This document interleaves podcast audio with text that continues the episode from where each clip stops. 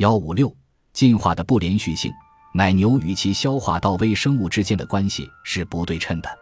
微生物的个头比奶牛要小得多，生理结构也更加简单。现在，人与技术之间的关系也是不对称的。与我们的大脑相比，数字人工物更加简单，而且我们至少认为自己控制着机器，把机器当作工具使用。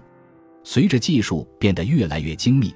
这种非对称性很可能会逐渐被减弱。而人与机器的共生也会相继向专性共生和内共生转变。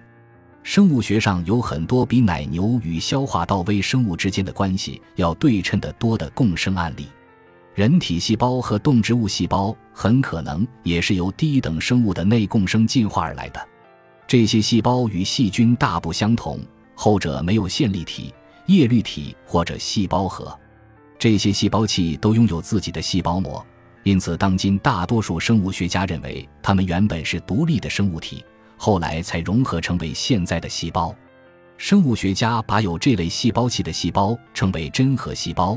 并将其与细菌细胞等没有此类内部结构的原核细胞相区分。真核生物是从原核生物的共生中进化而来的，这一步在进化史上的重要性再怎么强调都不为过。这个星球上最大的进化不连续性不在动物与植物之间，而是在原核生物与真核生物之间。这两者之间巨大鸿沟的产生与物种起源密切相关。进化生物学家恩斯特迈尔认为，真核生物的出现可能是生命史上最重要、最激动人心的事件。人与技术的融合如果能够成为现实，也必将具有同样重大的意义。如今，人类生育后代的数量降低，每对父母引入的突变更少，生育的后代存活概率更高，这或许导致了人类的新达尔文式进化步伐的减慢。更高的医疗水平、清洁的水源和安全的食物削弱了自然选择的效果。换句话说，让我们学会不要乱喝阴沟积水的魔音。进化影响了基因池，这是鲍德温效应的一种体现。未来。人类基因组进一步的进化可能会更多的通过基因工程而非随机突变或者 HGT 发生。乔治·戴森猜测，是我们为了优化人类而使用数字计算机测序、存储和复制我们的基因编码，还是数字计算机优化了我们的基因编码以及我们的思维方式，以便让我们更好地帮助他们复制自己？不过，即便没有基因工程，人类可能也会通过与技术的共生而发生改变，生理领域的心脏起搏器和胰岛素泵，文化领域的银行、交通和通信系统，都有可能会发展出对未来生育繁衍的人类来说不可或缺的共生体。一个性爱无法使人受孕，人类也不再通过性爱繁衍的世界，或许并非天方夜谭。内共生学说仍然比较年轻。林恩·马古利斯一九六七年以林恩·萨根的名字发表《论有丝分裂细胞的起源》，时只有二十九岁。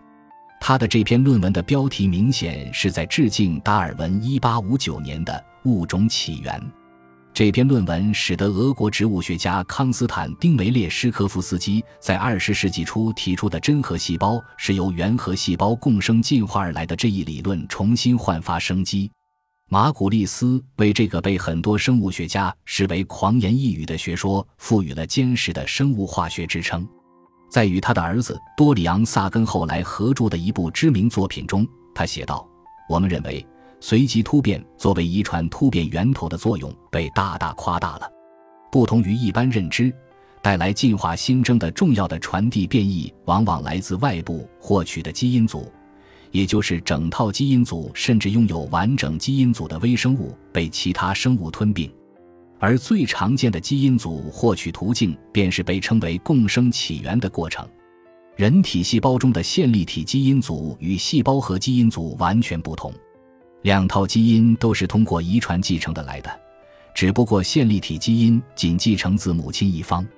梅列什科夫斯基和马古利斯提出的假说是，在很久以前。一个细胞在吞噬了另一个细胞之后，没有把后者消化掉，而是劫持了它的机体功能，共同构成了一种全新的细胞。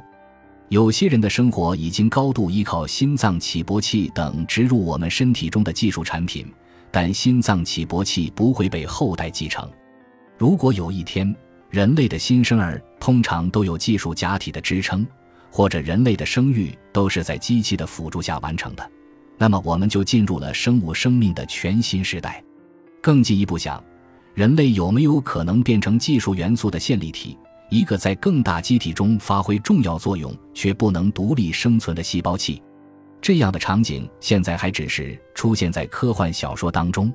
实际上，比这更加恐怖的情景已经开始迫近。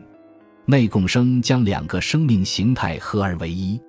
目前，技术仍然无法脱离人而存在，因此，虽然我们对技术的依赖不是绝对的，但技术却绝对的依赖着我们。有朝一日，我们是否会变成技术元素的肠道菌群？虽然脱离宿主仍可存活。但存活质量将大大降低，毕竟野生肠道菌群的日子并不好过。或者更糟糕的是，我们会不会沦为技术元素的寄生虫或者病状，注定将被制服甚至被消灭？我们已经见到了机器医学和机器免疫系统领域的进步，见证了软件自我修复、人工智能驱除恶意软件的能力。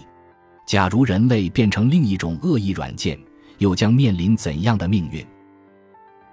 感谢您的收听，本集已经播讲完毕。喜欢请订阅专辑，关注主播主页，更多精彩内容等着你。